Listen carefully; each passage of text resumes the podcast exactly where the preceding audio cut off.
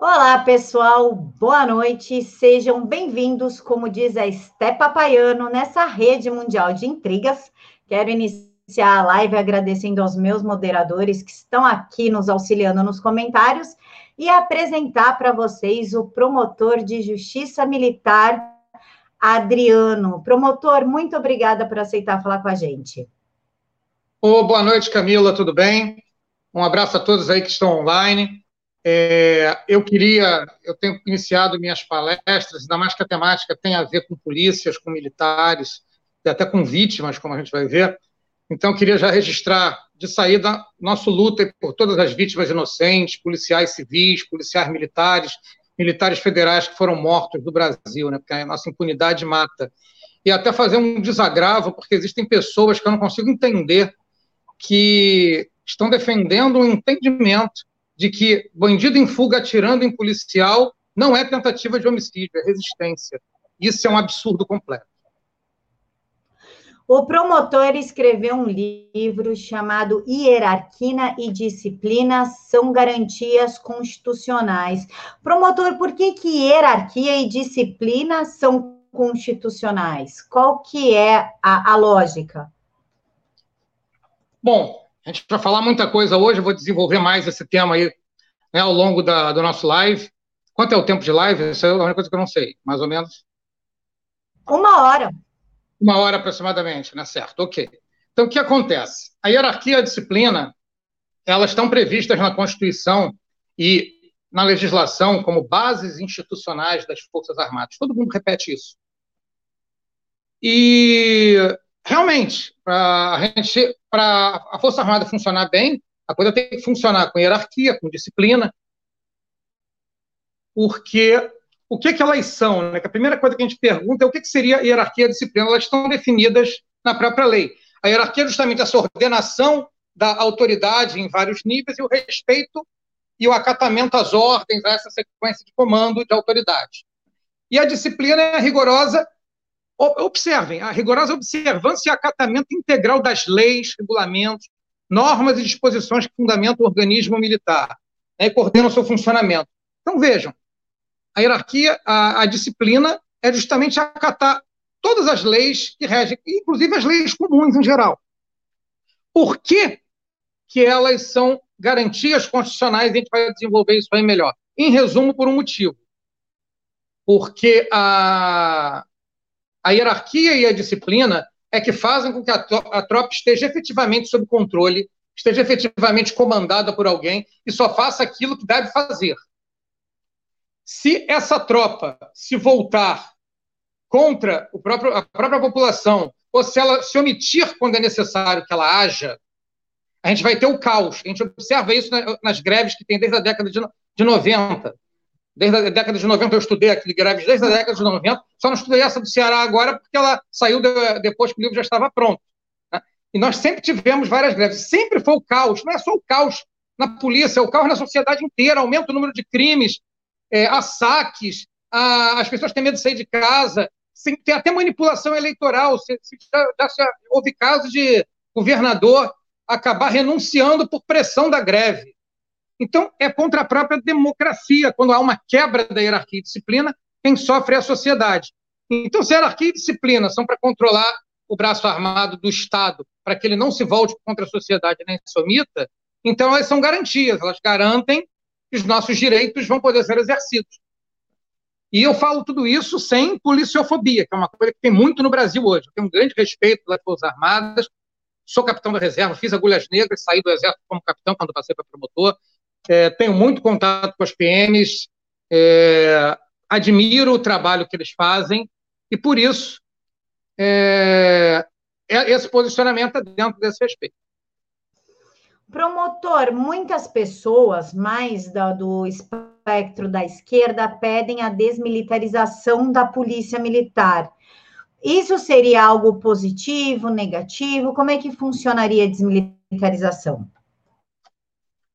Esse é outro assunto que eu desenvolvo também no livro, mais especificamente no capítulo terceiro, que é o primeiro capítulo a gente faz uma coisa mais de estudo da legislação nacional e internacional, né, historicamente e, e, atual também, né? No segundo capítulo, a gente vai desenvolver justamente o problema da o estudo de casos de quebra de hierarquia. A gente trabalha greves desde a década de 90 até recentemente. E no terceiro capítulo, a gente começa a examinar as questões de regras jurídicas. E nós temos na Constituição justamente a questão das polícias militares né, serem militarizadas, evidentemente. Por que, que é uma péssima ideia isso daí? Eu digo logo péssima. Porque, veja bem, a polícia militar ela vai continuar trabalhando ostensivamente. Tá? Então, para você saber quem é o PM, ele vai ter que usar uma farda. Então, ele vai continuar a usar farda. Ele vai cumprir as mesmas missões de antes, porque os problemas em que ela vai atuar são os mesmos que já existiam antes. Essa polícia, ao contrário do que dizem, vai usar as mesmas técnicas e táticas que usa hoje, porque elas vão sendo atualizadas ao longo do tempo por contato com polícias de todo mundo, contato com a SWAT, a polícia de não sei onde, tal, tal, tal, e vai se aperfeiçoando essa técnica de uso da PM e ela vai continuar sendo usada. Mas, no entanto, qual o problema que a gente vai ter? Elas vão deixar de estar sobre hierarquia e disciplina. Então, uma série de coisas que podem ser feitas eh, em relação a essa questão da hierarquia que controlam mais a tropa, vão deixar de haver. Ela vai poder se sindicalizar e vai poder fazer greve. Duas coisas que são vedadas na Constituição. Mas aí vão, vão me perguntar assim, mas são, são vedadas, mas as associações são sindicatos, que fazem greve, tudo bem. Mas hoje existe uma possibilidade de punição por, por questões de greve, mesmo que a anistia acabe não, sendo, não se efetivando, existe essa possibilidade. A partir do momento que passar a ser civil, não vai poder fazer nada disso. Vai ser só aquelas puniçõezinhas bestas que a gente tem para servidor civil. Vai causar grandes riscos com tudo isso para a sociedade. Agora, o maior risco de todos, que quase ninguém fala, quase ninguém gosta de falar. Se eles estiverem sindicalizados, eles vão estar filiados a uma central sindical. E essa central sindical vai estar com poder para comandar, fazer atuar ou deixar de atuar uma tropa que tem um efetivo maior que as Forças Armadas. Promotor, o promotor Alexandre Schneider está aqui na live, está tá falando parabéns pela obra, elogiou o senhor aqui no Muito obrigada pela presença, promotor. Promotor, me explica uma coisa.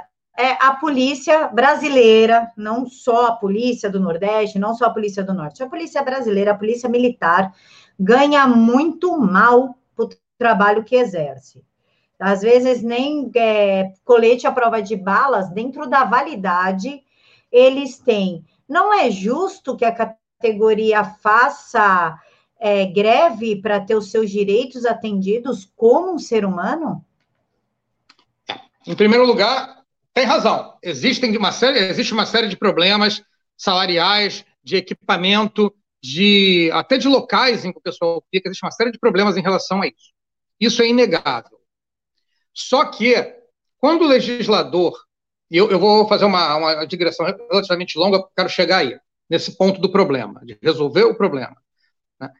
É quando, quando o Constituinte vedou a possibilidade de greve das polícias, que, que ele considerou? Ele considerou o seguinte: o que é uma greve? A greve é o pessoal deixar de trabalhar, fazer uma série de coisas, de manifestações, porque está em essência, com problema salarial ou com problemas de trabalho, de equipamento, de falta disso, de, de, de outras questões que dificultam o trabalho, de, de, de longas jornadas, estresse, tudo isso daí. Então, o motivo pelos quais as categorias fazem greve são basicamente esses dois: salário e problemas de trabalho. Mesmo assim, o Constituinte optou pela vedação da greve, sabendo que a greve é essencialmente para isso. Aí vamos chegar no que você colocou. Tem problemas e eles têm que ser resolvidos. Eu concordo plenamente. Eles têm que ser resolvidos. Inclusive, é, eu vejo muito, um colega nosso tem feito umas colocações muito interessantes, o Marcelo Rocha Monteiro, lá do Rio de Janeiro, que foi meu professor. Ele é do MCI, foi meu professor na, na UERJ. E ele tem falado muito o seguinte, que de vez em quando é, a gente vê a atuação do Ministério Público e do Judiciário parecendo que quer se substituir ao Executivo. Né? Você tem um ativismo judicial, você tem questões que a pessoa quer dizer como é que o executivo deve trabalhar, inclusive em questões que são realmente competência administrativa do executivo. Isso, às vezes, se deve um pouco ao fato de que está se divulgando muito uma ideia que eu acho equivocada, de que promotor né, tem que ser agente de transformação social, seja lá o que isso for. Isso, para mim, parece engenharia social. Parece mais ou menos aquela frase atribuída ao Milor Fernandes, de que né, um socialista é um cara que, quando ele vê, é um alfaiate que, quando vê que o terno não cabe no cliente, ele faz ajustes no cliente. Então, parece que nós temos que ajustar a sociedade. Né? Não, a sociedade tem que se ajustar por si. A sociedade tem que evoluir por si, pela decisão dela. Nós não podemos forçar essa marcha. Né? O que nós temos que fazer é nas coisas que são inconstitucionais, nas coisas que são ilegais, nas coisas que podem ser feitas que estão erradas. O Ministério Público aí sim deveria atuar, em vez de atuar para determinadas questões que não seriam, né, que, que, que invade a competência administrativa do Executivo, poderia justamente. É, eu, eu, participei da, da, do Manual de Controle Externo da Atividade Policial, do primeiro Manual Nacional de Controle Externo, e no segundo eu participei também como coordenador já do CNPG. E nesse manual, uma, uma, das, uma das partes dele, a gente mostra várias ações que foram feitas nas diversas áreas. E existem ações feitas pela, pela PM, feitas pelo Ministério Público, é, por exemplo, em defesa de, de, policiais que, cumprindo o dever, foram transferidos porque desagradaram políticos, porque policiais civis e militares que estavam em locais, delegacias, locais que eram mais condições de trabalho, sem equipamento, sem viatura. Então, esse tipo de trabalho, inclusive para inclusive para verificar se está sendo cumprida a Constituição, que determina reajustes e tudo mais, isso poderia estar sendo feito em vez de outras questões que me parecem mais engenharia social. Então, nessa área que há ilegalidades, há inconstitucionalidades em relação à Constituição Federal, às estaduais, é um campo que nós, eu acho que o Ministério Público deveria atuar mais justamente para suprir isso. Eles não podem fazer a greve, eles não podem se sindicalizar. Então, é mais um motivo para que o próprio Ministério Público haja de ofício para coibir problemas que deveriam estar sendo tratados, que é assunto de segurança pública.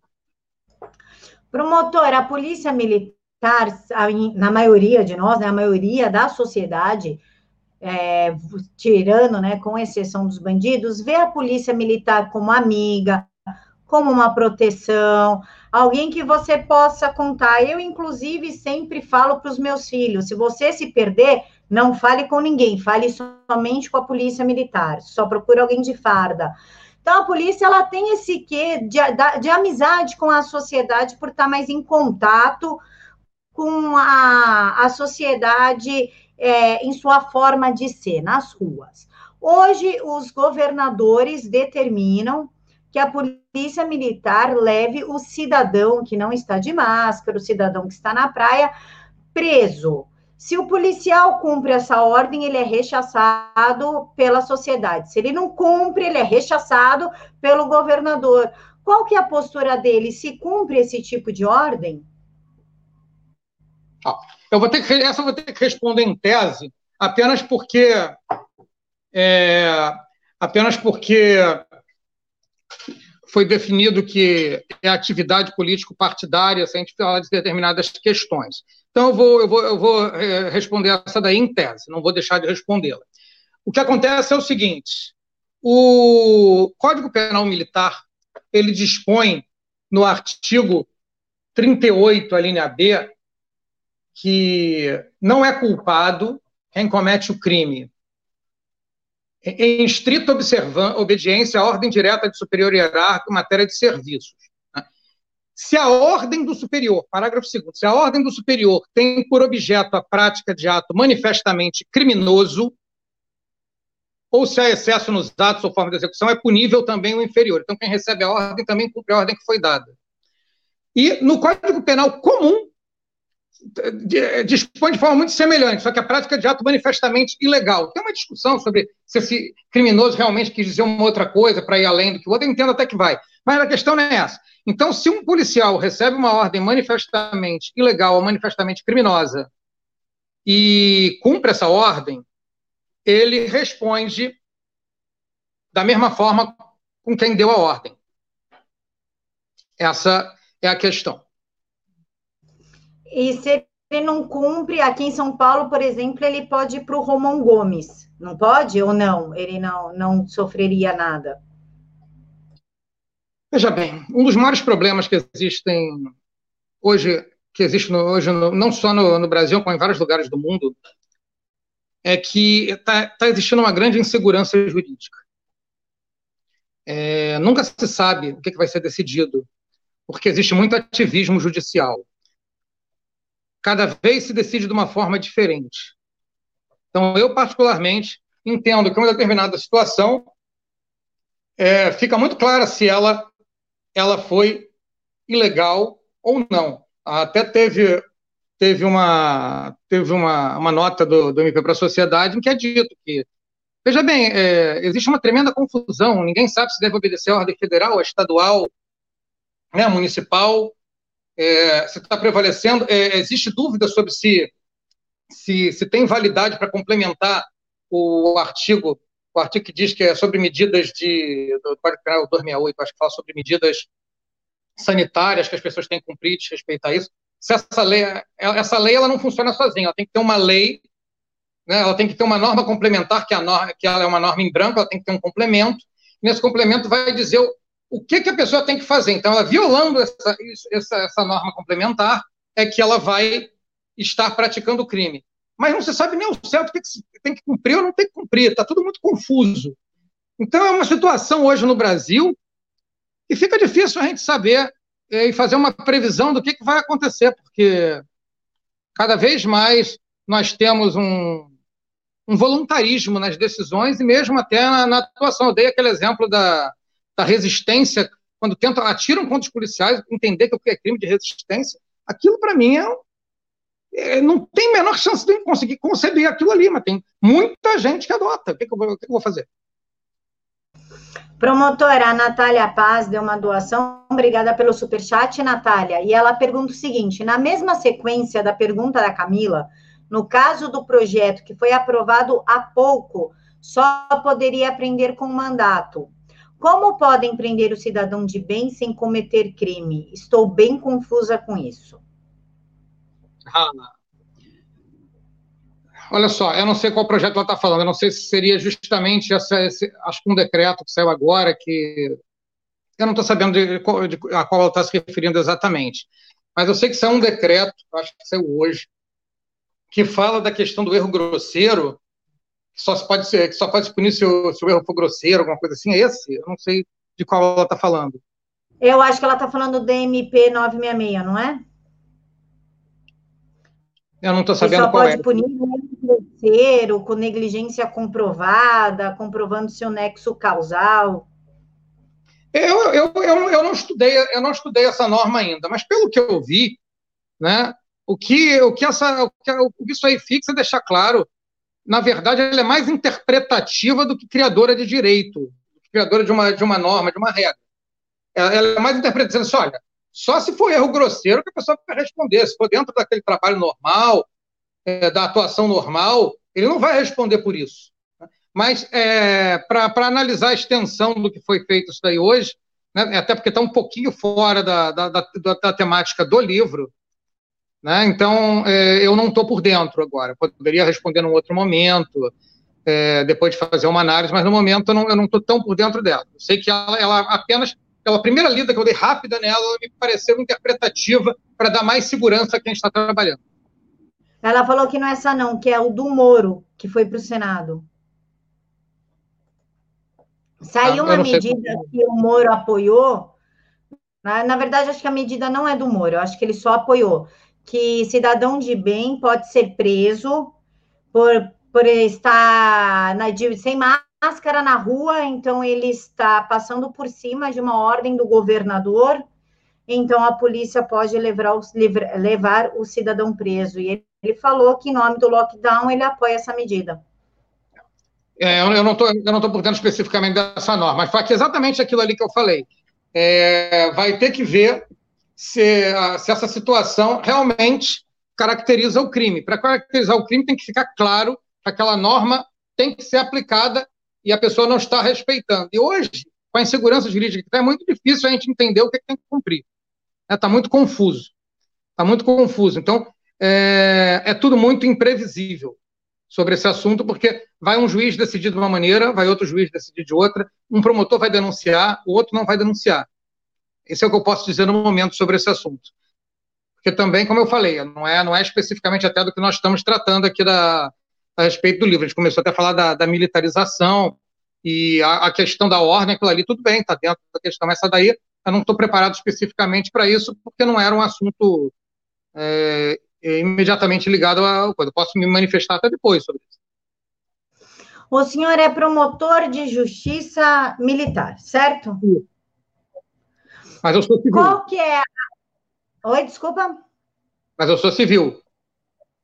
Qual que é a função do promotor da justiça militar? É oferecer a denúncia contra aquele policial militar? Se o senhor pudesse aprofundar mais um pouquinho no livro do senhor, nos tópicos mais importantes, quero lembrar o pessoal que o link disponível para venda do livro está aqui na caixa de informações e, inclusive, vende na livraria da Paula Marisa. Então, quem for optar por um dos links, opta pelo da Paula, que o preço e o desconto é o mesmo. Por favor, promotor. Promotor de Justiça Militar, é, o, o, Ministério Público Militar é previsto na Constituição, certo?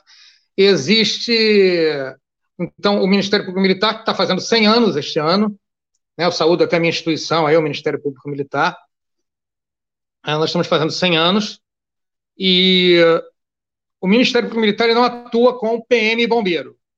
Nós atuamos na Justiça Militar da União, nós atuamos em crimes militares praticados, melhor, em crimes militares é, praticados por militares das Forças Armadas e civis nas condições em que se torna crime militar, seja de competência da União. Né? E o, na, na, na, nas justiças militares estaduais, ou nas, nos estados que só tem auditoria de justiça, não tem uma estrutura de justiça com tribunal tal, lá são, é, são promotores do Ministério Público daquele estado que são designados ou escolhem atuar lá na auditoria, junto à auditoria militar. Eles não são especificamente promotores de justiça militares, vão atuar em justiça militar durante aquele período. Então, nós, a é, nossa função não é denunciar. Né? A função do, do, do membro do Ministério Público Militar é o, é o dono da ação, justamente questão, e de fiscal da lei. Nós temos, inclusive, entendimento é, no sentido de que, como na parte geral da Lei Complementar 75 é que está o inquérito civil público, se fala da ação civil pública, nós podemos fazer o inquérito civil público, a ação civil pública, temos feito alguns inquéritos civis, temos feito algumas ações, é, algumas ações é, civis públicas em conjunto com outros, com outros outros ramos, com outros ministérios públicos, e, mas basicamente nós é que fazemos a denúncia, sim, como foi dito daí, mas que também pode ser arquivamento, pode ser um ato de incompetência, pode ser mais diligências. Né? O caso de ser denúncia ou não vai ser analisado caso a caso. Aí pediu para eu falar especificamente sobre o livro. Né? Então, o que é o livro? Como eu estava explicando, o objetivo dele é mostrar justamente que a, o respeito à hierarquia e disciplina, a hierarquia e a disciplina elas são garantias para garantir todo mundo. Nesse primeiro capítulo do livro, é, nós tratamos da evolução histórica. Como é, como é que eu tive essa ideia inicialmente? Eu, estudando para o meu concurso há 20 anos, eu comecei a estudar as declarações lá do século XVIII. E tem a Declaração do Bom Povo de Virgínia, que diz que o militar deve estar sob o poder civil, a ele subordinado. E ele fala isso num tom justamente de garantia, para garantir que haja um controle sobre o militar e ele não se volte contra, contra a população. E aí a gente vai na Declaração de Independência dos Estados Unidos e a coisa é no mesmo sentido, eles denunciam o rei. Nem sempre se deve haver uma separação tal, mas o rei fez isso, fez aquilo, então ele fala da opressão que ele colocou com militares contra os civis, colocando o militar acima do civil e tudo mais. E aí nós vamos ver que todas as constituições brasileiras falaram em hierarquia e disciplina, ou exatamente com esses termos, desde 46, ou antes dizia obediência será estrita, é, os postos, tal, eu falava em obediência hierárquica, usava os outros termos caíam na mesma coisa, hierarquia e disciplina.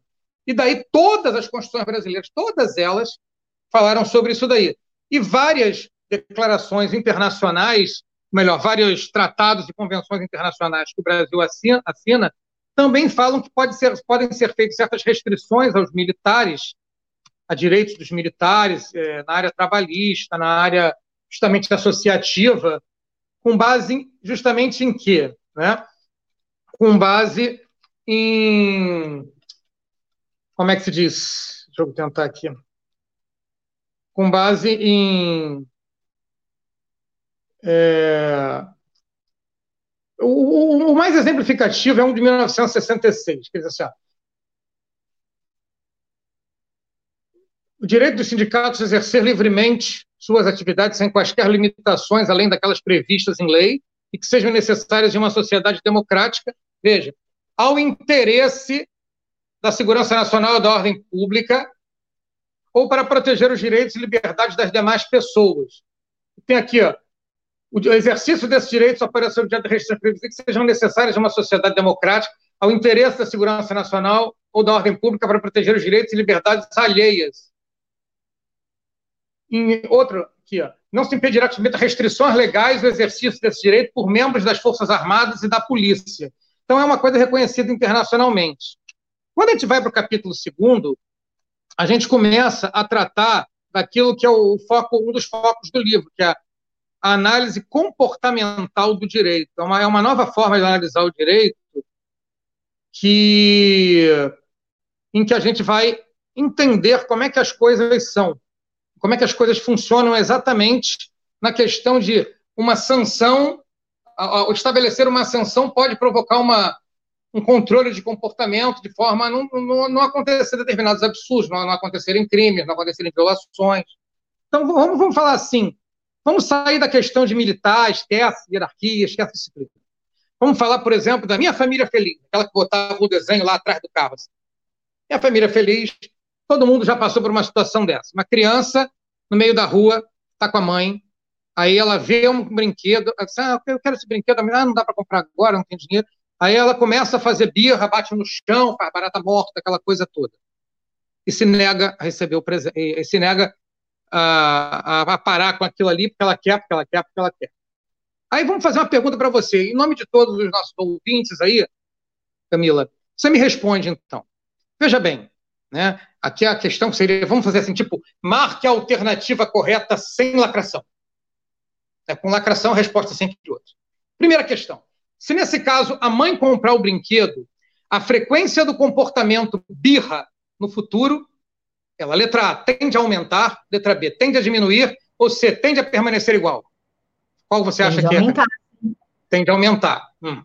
Eu, Outra como questão. mãe, falo que tende a aumentar. Pois é. Vamos lá. Cada um aí que está ouvindo, pensa na sua resposta. Daqui a pouco eu vou falar disso. Seu filho de 16 anos pegou teu carro escondido. E quando tentou sair da garagem, ele pegou o carro escondido, quando tentou sair da garagem, enfiou o carro no coisa, botou o carro pendurado assim para fora do prédio, né? Ele tentou pegar o carro escondido. Bom, segunda questão: se você punir seu filho por isso, você escolhe a punição que você vai dar, não vou falar sobre essa punição, mas você escolhe a punição que vai dar. A frequência desse comportamento, pegar o carro escondido no futuro, ela tende a aumentar a letra A, tende a diminuir a letra B ou tende a permanecer igual a letra C? Quando eu fiz isso, minha mãe me arrebentou. Nunca mais fiz. então tende a diminuir a frequência no futuro? É essa a resposta, letra B? Tá. Foi exatamente isso. Eu larguei carro na hora que eu tirei o carro. Eu apanhei tanto aquele dia. Bom, terceira questão. Alguém comete uma, uma conduta que é prejudicial à sociedade, né? A gente chama de socialmente indesejável a nossa doutrina aqui. Ele, letra A, deve ser punido. Letra B, não deve ser punido porque é uma vítima da sociedade. C, não deve ser punido porque punir não adianta. Letra D, devemos atacá-lo com uma retroescavadeira. A gente deve punir, não digo atacar com uma retroescavadeira. Atacar com uma retroescavadeira está muito fora da legalidade, né? Até a gente bota até na sinopse do livro, olha, existe a previsão de pena de morte no Código Penal Militar, mas ela é apenas para tempo de guerra declarada, né, tempo de guerra, e ela não é com retroescavadeira, é fuzilamento. Então não tem essa hipótese da retroescavadeira realmente. Então você entendeu que deve ser punido, né? Letra A. OK. E uma quarta questão aqui, antes de prosseguir, para uma punição realmente gerar uma tendência de diminuir o comportamento no futuro. Letra A. ela deve ser percebida como aversiva, como ruim, desagradável, né, pelo destinatário da regra, de forma a se sobrepor ao que ele tem a ganhar com a conduta. Letra B, ela tem que consistentemente ser aplicada, melhor, ser sempre aplicada quando ocorrer o comportamento a ser proibido. Letra C, todas as respostas anteriores. Letra D, nenhuma das respostas anteriores. Letra C, quanto mais você repete, quanto mais é, aversivo aquele presente, abre aspas, é, menos você repete. Então, vocês aí em casa, pensem na resposta que vocês dariam. Daqui a pouco a gente vai falar nisso daí. Bom, a gente lembra de muitas coisas aí, né? De gente que suspeito de matar taxista das 71 passagens pela polícia. Fim da prisão em segunda instância vai significar a impunidade dos corruptos e poderosos. Tem a questão dos 18 anos, atira você, né? Porque eu fiz 18 anos ontem, você pode. Assassino do menino João L, autorizado pela Justiça do Rio a deixar cadeia após 10 anos. Né? Estava condenado a 37. Então, parabéns, se a pessoa sabe responder essas questões, consegue entender essas questões, ela sabe a análise comportamental do direito. Por que, que ela sabe? Porque é intuitiva. A análise comportamental do direito é extremamente intuitiva. Para quem quiser se aprofundar mais, eu recomendo, além do meu livro, eu recomendo o livro do meu orientador, que é a Teoria Analítica Comportamental do Direito, Júlio César Jaguiar. Um abraço aí, professor. Esse é um orientador daqueles que você sonha em ter né, quando você vai fazer uma, uma dissertação de mestrado, porque ele está lá realmente orientando o aluno, corrigindo, dando linhas que ele pode seguir tal. É o, é o orientador dos sonhos. Então, o que, que é essencialmente a análise comportamental do direito? É ver se a coisa vale a pena ou não. Minha mulher diz que aprendeu comigo essa questão de valer a pena, né? Eu dizia, o que, que é vale a pena? É se eu fizer isso, vai valer a pena que eu vou sofrer pelo ganho que eu vou ter? Ela até brinca comigo, tem coisa que não adianta nem discutir com você, não vale a pena, é melhor fazer o que você quer. Né? Não sei se ela está certa nesse aspecto, mas essa questão toda de valer a pena. Então, justamente, na questão da birra, se ela comprar o brinquedo para a criança porque ela fez birra, sim. O que normalmente nós entendemos, que a gente observa que é o que acontece, o comportamento birra no futuro tende a se repetir, tende a aumentar. Então, isso é o que a gente chama de consequência reforçadora, que reforça o comportamento. O do, do, do, pegar o carro escondido, se ele for punido, tende a diminuir, tende a não fazer mais. É o que a gente chama de consequência punitiva. É isso que a gente trabalha aqui nesse nosso segundo capítulo. E quando a gente diz que alguém comete uma conduta que prejudica a sociedade deve ser punido, é porque o entendimento, dentro da análise comportamental do direito, é que a função do direito para a sociedade é o controle coercitivo desses comportamentos que são definidos como indesejáveis para a sociedade né, para controlar isso, o direito controla isso aí. Né? E a consequência condicionada socialmente generalizada, a consequência que se aplica, caso, no caso do direito, é a sanção. A consequência é a sanção. E no caso aqui que a gente falou aqui do, de diminuição do comportamento, claro, para uma punição ela poder diminuir um comportamento no futuro, ela tem que ser séria, ela tem que ser aversiva. Se a pessoa acha que aquilo não é nada demais, não vai gerar nenhum, nenhum, nenhum temor de fazer aquilo ali.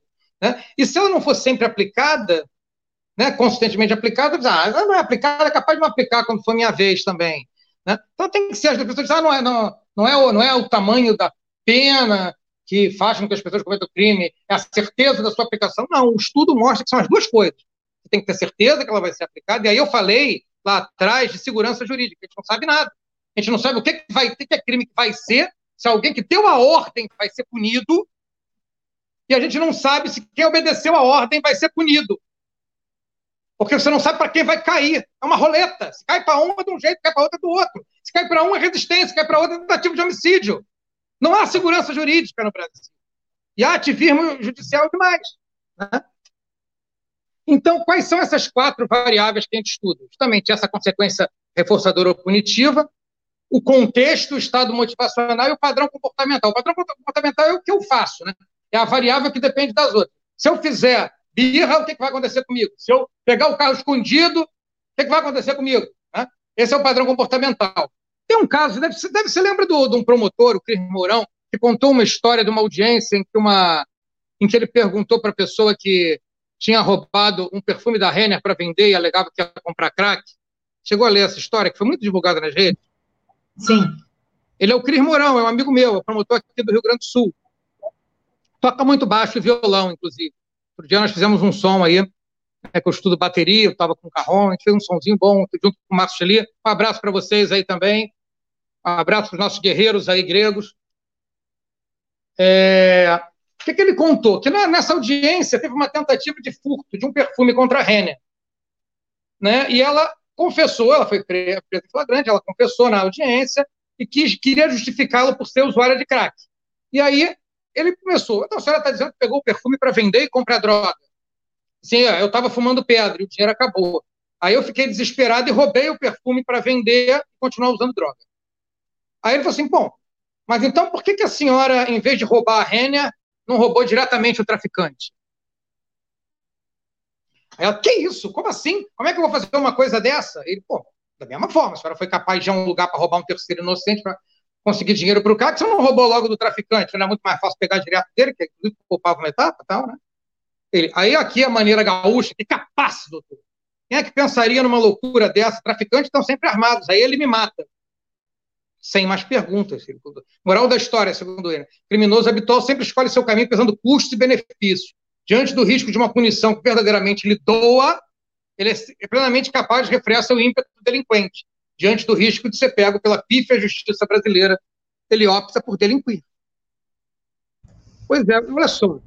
O padrão comportamental eh, operante é aquele variável, aquela variável que depende das outras. Furtar alguém. Eu vou furtar alguém vai depender das outras coisas. Né? A gente pode prever a probabilidade de, de furtar alguém ocorrer no futuro se mantiver o estado motivacional, contexto e consequências reforçadoras e punitivas. Nesse caso, quais são? Né? Quais são os estados motivacionais? Normalmente a gente fala em privações e estimulações aversivas. A privação é fome, sede, sono. Aqui, vontade de consumir a droga e falta de dinheiro. São as duas privações que ela estava tendo. Estimulação aversiva. A dor é um exemplo. Aqui, no caso, se ela fosse efetivamente viciada, dependente mesmo, ela ia ter as sensações e sintomas decorrentes da síndrome de abstinência. Não foi relatado aqui, eu não vou considerar. E o contexto? Qual é o contexto? Ela está numa cidade que tem shopping e tem boca de fumo, o local de venda de crack. Tem as duas coisas. Ela sabe como funciona isso nessa cidade e ela sabe como funciona isso nessa cidade. Então, esse é o contexto. Então, veja só. A diferença no caso aqui, isso tudo era igual. A diferença era duas escolhas: furtar da loja e furtar do traficante. Os reforços nos dois qual era? Nos dois casos, o reforço era obter a droga. A consequência reforçadora é eu vou obter a droga. Na, a, o, agora, a consequência punitiva qual era? No caso da Renner, arquivamento, insignificância, acordo de não persecução penal, o tal do regime sempre aberto, de só ser punido de verdade depois pratica, depois que é condenado por três, quatro furtos, aquela molezinha de sempre que a gente tem né, aqui no Brasil, que consagrou a bandidolatria como regra. E se ela roubar do traficante, a pena é morte. Ela escolheu a número um. Né? Afinal de contas, ela é maluca, mas não é doida, igual a gente fala no Rio. Né? Promotor, o promotor Alexandre Schneider pediu para passar o seguinte recado para o senhor. Cuidado com Sim. os comentários contra o STF. Você pode ser investigado pelo inquérito do fim do mundo. Qual que é o inquérito do fim do mundo? Ah, essa daí procura no Google. Eu acho melhor não falar disso, não. Eu não falei nada do STF, não falo numericamente. Valeu, Schneider. Boa, boa lembrança.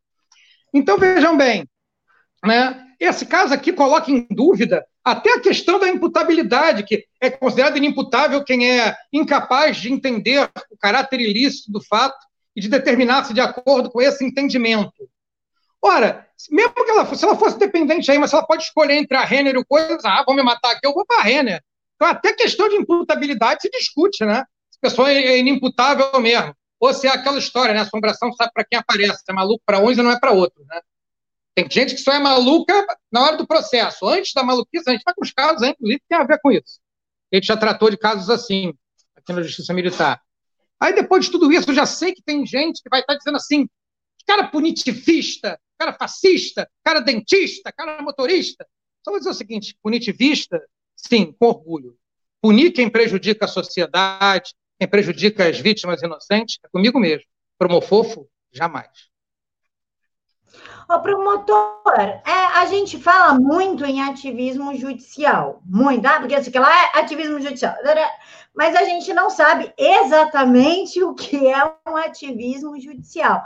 O senhor pode explicar na, de uma forma bem, bem didática mesmo, sem acusar, sem apontar, sem nada, só falar o que é ativismo judicial? Bom, é, para mim, uma das principais fontes desse ativismo judicial, tem gente que vai dizer que no entendimento está ah, tá equivocado sobre isso e tal, mas quando eu estudei agora no mestrado, tem muito a ver com Dworkin. Dworkin é um autor muito prestigiado, segundo Roger Scruton, que faleceu infelizmente ano passado. É, ele tem um livro, Tolos Fraudes Militantes, em que ele analisa diversos autores, tal, tal aí. E ele fala do Orkin o seguinte, que ele colecionou prêmios aos montes, né, como é comum com os membros da, do, dessa, linha progressista, que eles ficam se, se dando prêmios entre si para valorizar essa linha, né, essa linha esquerdista, essa linha progressista, e que do Orkin seria um desses que colecionou prêmios aos montes na base disso daí. Aquilo que a gente chama aqui de brincadeira aqui no Brasil de SAM, Sociedade do Aplauso Mútuo. Esse pessoal normalmente só fala entre si, só fala, só debate entre si. Eles nunca vão aceitar, rara, ou melhor, nunca não, porque tem um pessoal até que aceita. Havia algumas pessoas elogiáveis né, que aceitam um debate com alguém que pensa o contrário, mas, via de regra, eles só, só chamam para o debate o pessoal que pensa igualzinho, tal, não sei o quê. Então, o ativismo judicial, ele, se, ele consiste basicamente no seguinte. Está é, tá escrito uma coisa. Eu não estou satisfeito com aquilo que está escrito na lei ou na Constituição eu dou uma interpretação é, completamente delirante sobre aquilo ali, né? uma interpretação enviesada. Eu até, antes de falar de ativismo judicial, de entrar essa moda de falar nisso, quando eu escrevi o meu outro livro, junto com dois colegas, eu falei das elementares ectoplásmicas. Num, num, num crime, né? você tem as elementares para você é, praticar ou deixar de praticar indevidamente ato de ofício para satisfazer sentimento ou interesse pessoal.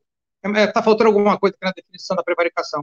Então, eu tenho que fazer isso que está escrito na lei, cada uma dessas, preencher cada um desses requisitos que tem ali no tipo penal para prevaricar. Na ameaça, ameaçar alguém de mal injusto e grave. Aí, o que eu preciso para ameaçar alguém? Eu preciso ameaçar alguém de causar mal injusto e grave. Aí vem a elementar ectoplasma. Não, mas não basta isso. Isso aqui tem que ser feito de forma calma e pensada. Eu digo, mas onde está escrito aqui no tipo penal que é de forma calma e pensada? Não, não, mas é claro que tem que ser, claro para você, para mim não é. Então é por isso que eu digo, na verdade, não é o que eu gosto, entendeu? É, eu gostaria muito de processar quem tem menos de 18 anos. Mas está tá escrito na Constituição que a maioridade penal a partir dos 18. Então eu não posso fazer isso, então eu não faço. Mas o ativista judicial, ele faz, né? Tem também uma outra questão que o pessoal falava muito, que é o, as mutações constitucionais, que o pessoal de linha progressista nos Estados Unidos começou a usar isso para passar por cima da Constituição. Eles querem passar por cima da Constituição, eles dizem o seguinte, não, no tempo que a Constituição foi feita, foi escrito isso, mas agora com a evolução da sociedade nós não podemos entender assim, temos que mudar esse entendimento. E tem o pessoal como o falecido Scalia, que ele era originalista. Para ele vale o que está escrito na Constituição. É, até porque ninguém foi autorizado a, dar, a fazer uma coisa diferente do que está escrito na Constituição. Qualquer mudança vai ter que ser por emenda constitucional. E dá até para a gente discutir mutação constitucional nos Estados Unidos. A Constituição deles tem duzentos e tantos anos, e teve 20 emendas apenas. A nossa Constituição é de 88. 88.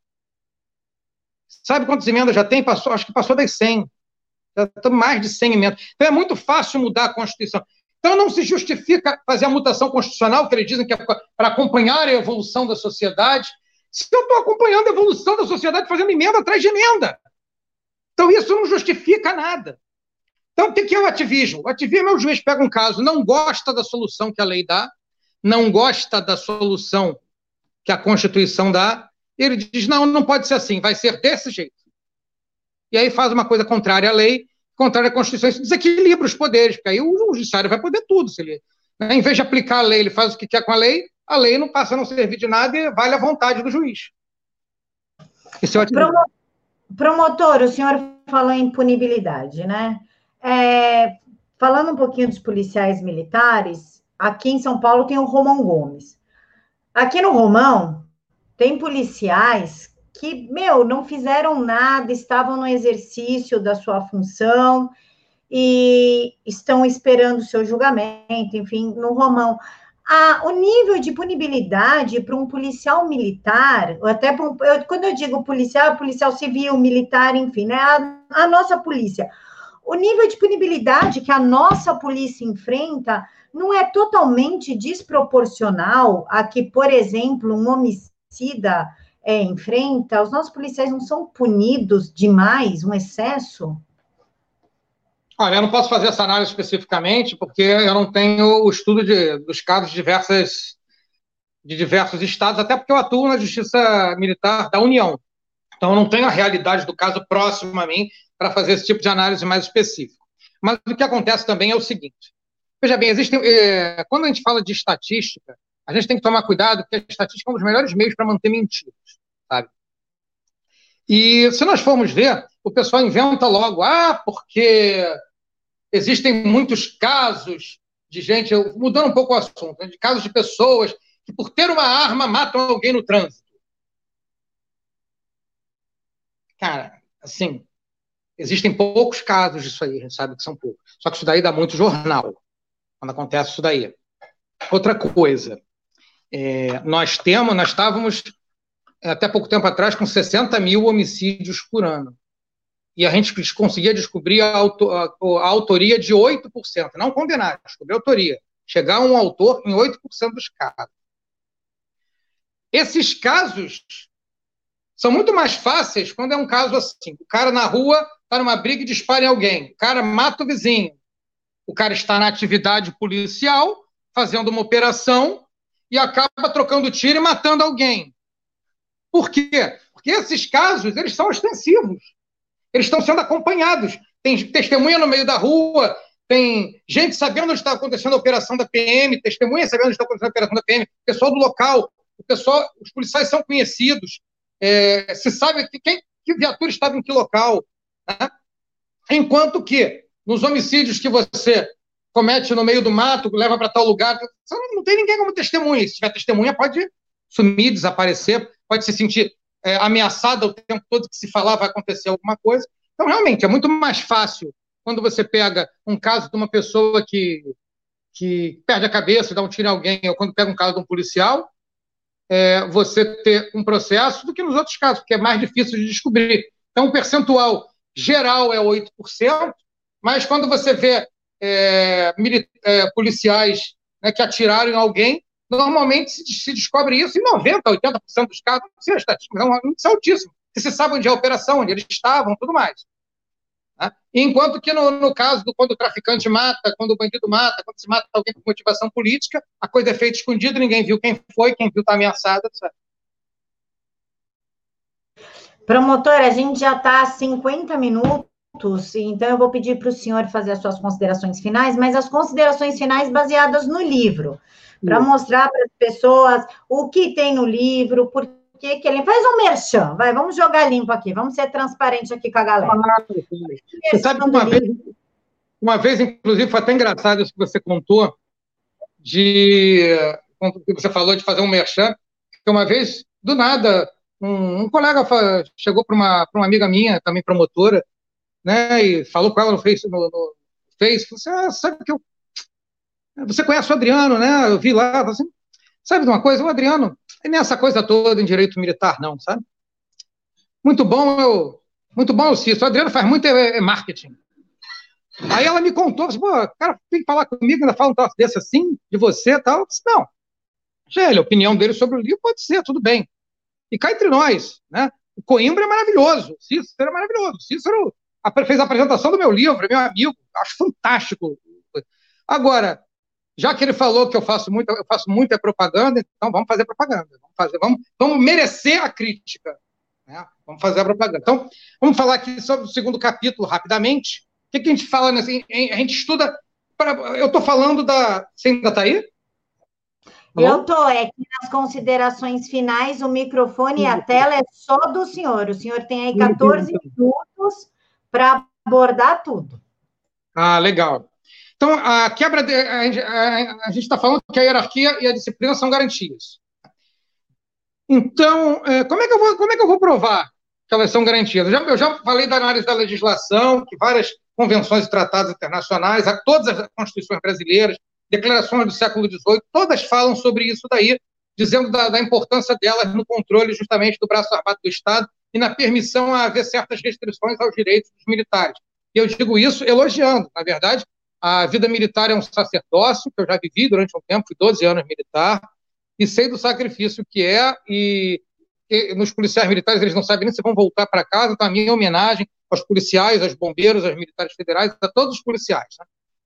Então, mas é, a gente tem que saber primeiro, depois de ver essa questão da legislação, o que, que acontece quando há quebra da hierarquia e da disciplina? Gente, nós focamos o nosso trabalho nas greves.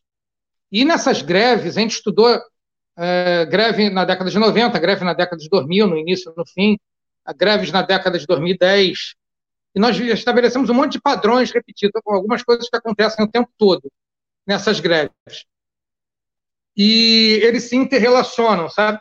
Então, em todas elas, a gente vê o seguinte: que existe uma vontade de evitar, de anular ou de minimizar consequências punitivas. Olha aí a consequência punitiva que eu falei lá atrás. Então, a gente vê que o pessoal sempre quer dizer: ó, tá aqui está sendo elogiado alguém, o governo foi correto, não perseguiu, não puniu, não caçou, não transferiu e voltamos à normalidade. Quer dizer, não teve consequência punitiva. Isso aqui é uma entrevista que foi feita com um, um policial que nós é de, um, de, uma tese de doutorado que nós citamos várias vezes aqui no trabalho, grande qualidade de Almeida, uma, uma moça de São Paulo, que embora ela tenha uma ideologia até diferente, ela, ela, ela tem uma a descrição que ela faz, essa, essa, série de entrevistas que ela faz é muito muito clara, muito honesta da maneira como é feita, né? E aí você vê ah, que o pessoal foi, foi sempre, sempre anistiado, sempre buscavam anistia criminal, anistia administrativa. Para quê? para evitar a consequência punitiva. Obter consequências reforçadoras. Eu falei da consequência reforçadora. É o que eles tentam? Tentam conseguir ser atendidos atendidos nas suas reivindicações, e às vezes chegam até a fazer certas ameaças.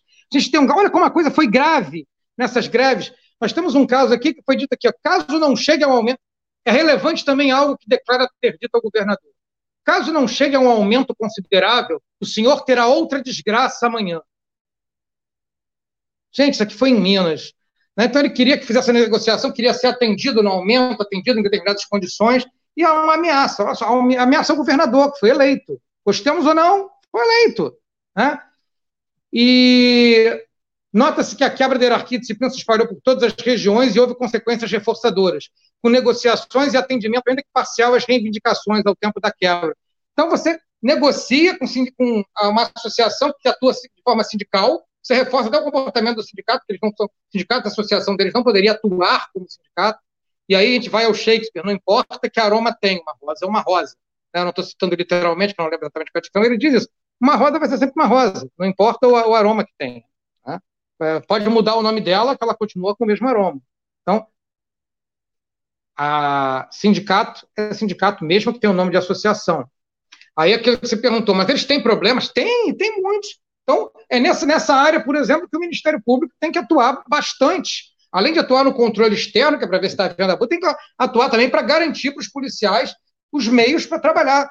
Representem ao Ministério Público, é, representem, para que para relatar esses problemas, para que haja algum tipo de ação, para corrigir os problemas que existem. Mas a greve não é uma alternativa, porque ela é proibida.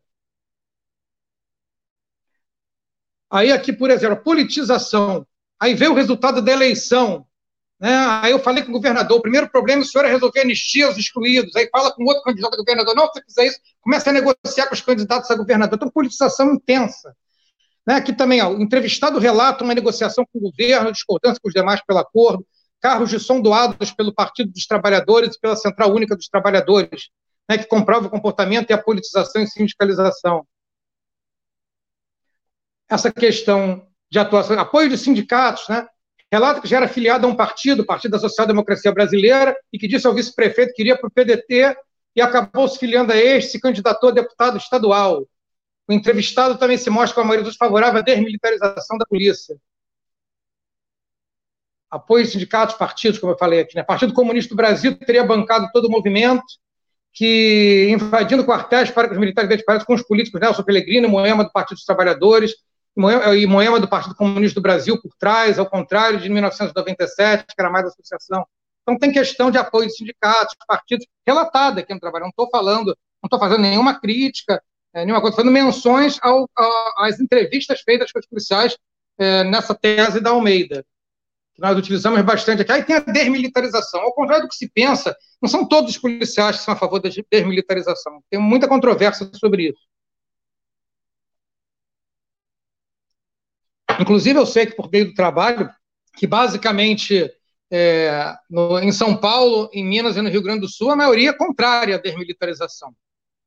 Né? E existe muito mais tendência a, a, apoiar a desmilitarização nos outros estados, entre as praças, que entre os oficiais.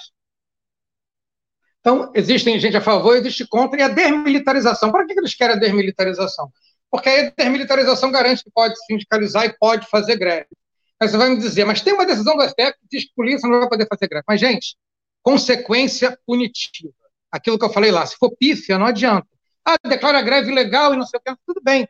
Mas na greve, pelo menos em tese, que vivem fazendo uma anistia atrás da outra, estimulando o comportamento, tal. pelo menos na greve, se o cara ficar mais de oito dias fora, é deserção. Ele pode estar praticando motim, pode estar praticando é, é, revolta, que é um motim armado, pode estar praticando crime de insubordinação, ele pode responder por crimes, por transgressões, pode ser preso por transgressão. Agora não pode mais, que saiu uma lei que impede isso, e que é ruim. Essa lei é ruim para a hierarquia e para a disciplina. Né? Porque agora vai, vai tornar pífia qualquer punição, qualquer punição não vai ser relevante. E tem um outro problema, porque vão acabar transformando em suspensão. Suspensão acontece o que? A pessoa já recebe pouco, vai tomar uma suspensão, vai ter o dinheiro descontado e o prejuízo vai ser para a família. Né? Vai passar da pessoa. Né? Ah, quando o cara vai para cima, mas é outra questão. Ele está lá, está preso, ele está recebendo o salário dele, está ali, é pior ainda. Não.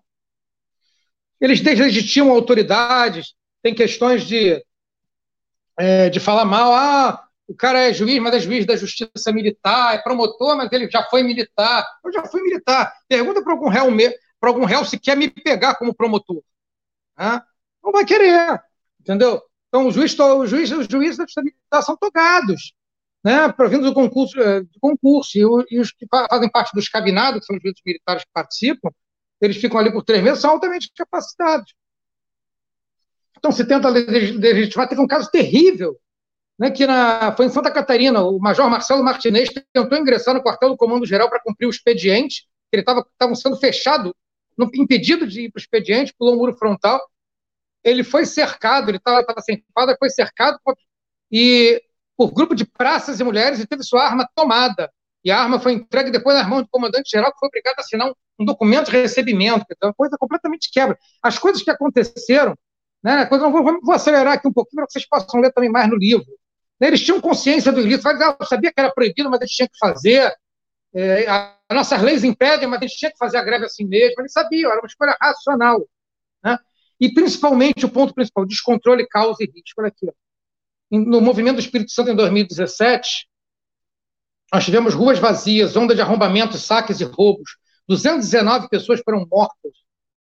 Esposos e amigos policiais bloqueavam a saída das viaturas dos agentes. A cidade ficou sem policiamento por 22 dias.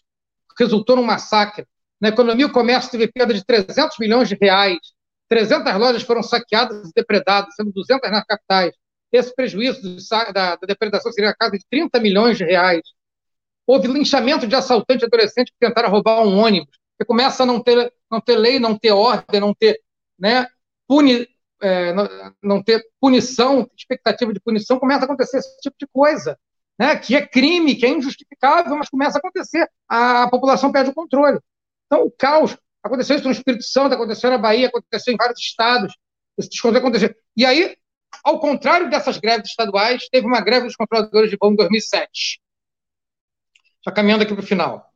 Nessa greve dos controladores começou a haver uma negociação, o Ministério Público Militar avisou logo, não pode haver essa promessa de na negociação de que não vai ser punido penalmente, não vai ser punido, isso aí é questão de lei, isso não pode, aí recuaram das negociações, eles não foram, eles tinham, alegavam problemas, não foram atendidos, não foram atendidos, e o que, que aconteceu?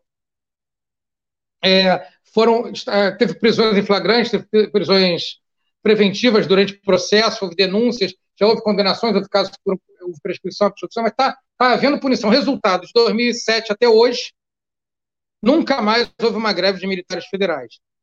Desde a década de 90, todos os casos de greves estaduais foram anistiados administrativa e penalmente sempre. Sempre atendidas as reivindicações, pelo menos em parte, anistiados, anistiados, anistiados, anistiados. Que, que nós tivemos? Repetição, repetição, repetição, repetição. Então, veja que essa questão na análise comportamental do direito, a consequência reforçadora, né, se prevalecer sobre a, as, as, consequências punitivas, o que acontece? E quando acontece o contrário, que as punitivas prevalecem, o que, que acontece? Né? Há um controle efetivo sobre o caso. Aquilo causou caos aéreo, causou prejuízos, causou problemas para um monte de gente no Brasil todo. Podia ter causado coisa pior, podia ter causado acidentes, como teve casos aqui que, que, que foram relatados. Então, olha a diferença de tratamento. Tinha um contexto parecido de problemas, estado motivacional, de problemas salário, desânimo com carreira, tal, tal, tal, tudo mais. Mas houve essa diferença entre o estadual e federal e, resultado, mantido o contexto estado motivacional e com predomínio das reforçadoras sobre as punitivas, o padrão consistente em greve e movimento paredista se repete sem parar desde 97. E no caso das federais, padrão comportamental consistente em greves e movimentos paredistas por militares federais não mais se repetiu até agora. Finalizando, então, isso tudo mostra que realmente a natureza de garantia para toda a sociedade né, da, e para cada indivíduo é, da hierarquia e da disciplina fica mais claro com tudo isso. Só para dar uma ideia do que é o terceiro capítulo, no terceiro capítulo a gente analisa várias regras e mostra por que, que tem essa necessidade de diferenciação do direito militar em relação ao comum. Ele se baseia principalmente no quê?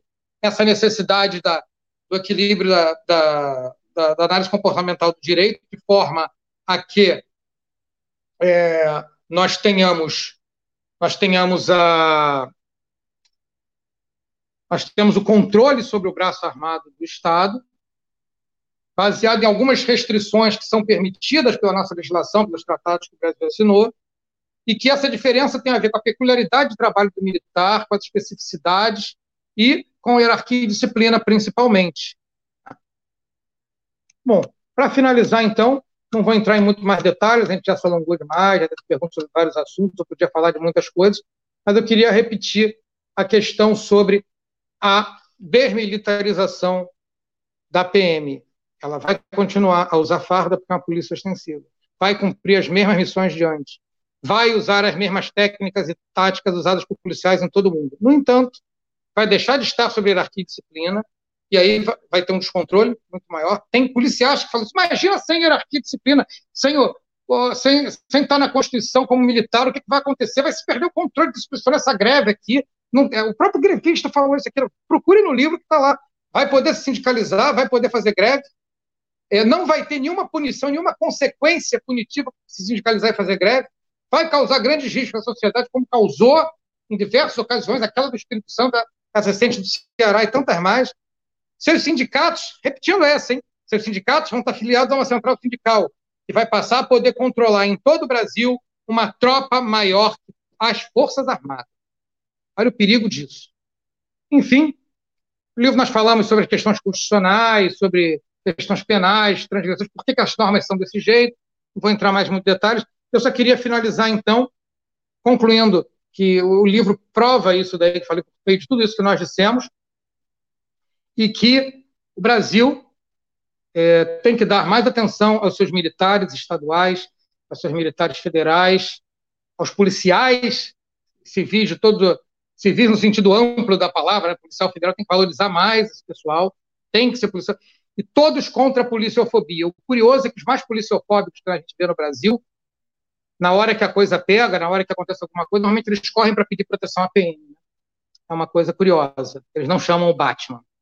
Então, muito obrigado a todos, uma boa noite e espero que tenha esclarecido bastante o livro, tenha sido esclarecedor. É, lamento não poder responder sobre tudo aí, mas algumas questões não tavam, eu não estava diretamente ligado para falar sobre isso hoje, Agradeço demais a oportunidade, Camila. Queria agradecer a muita gente, inclusive a editora EDA, que editou o livro, o Edson Piovesan e a Cláudia, né, que confiaram em, no meu trabalho a respeito disso daí. Queria agradecer a todo mundo que colaborou nesse livro. Lamento não estar aqui com o livro na mão, que ainda não chegou para mim, por incrível que pareça.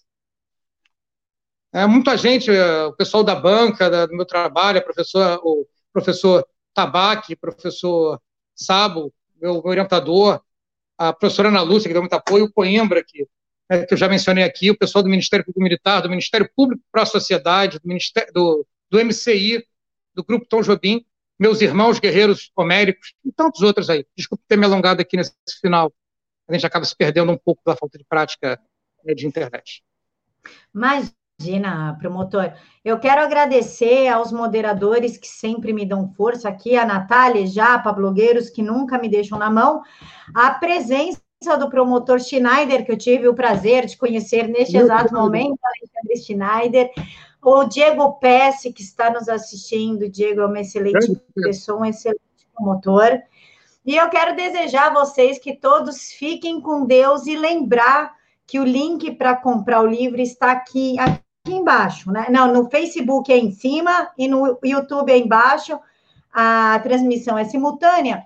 E dentre todos os links que estão disponíveis, eu peço que vocês optem pelo da Paula Marisa, mesmo por conta do desconto, tá bom? Então, um beijo no coração de todos, fiquem todos com Deus, que Jesus os abençoe e até segunda-feira. Amém. Obrigado, Camila. Um grande abraço e Jesus nos abençoe a todos. Muito obrigado. Muito obrigada, promotor. Boa noite.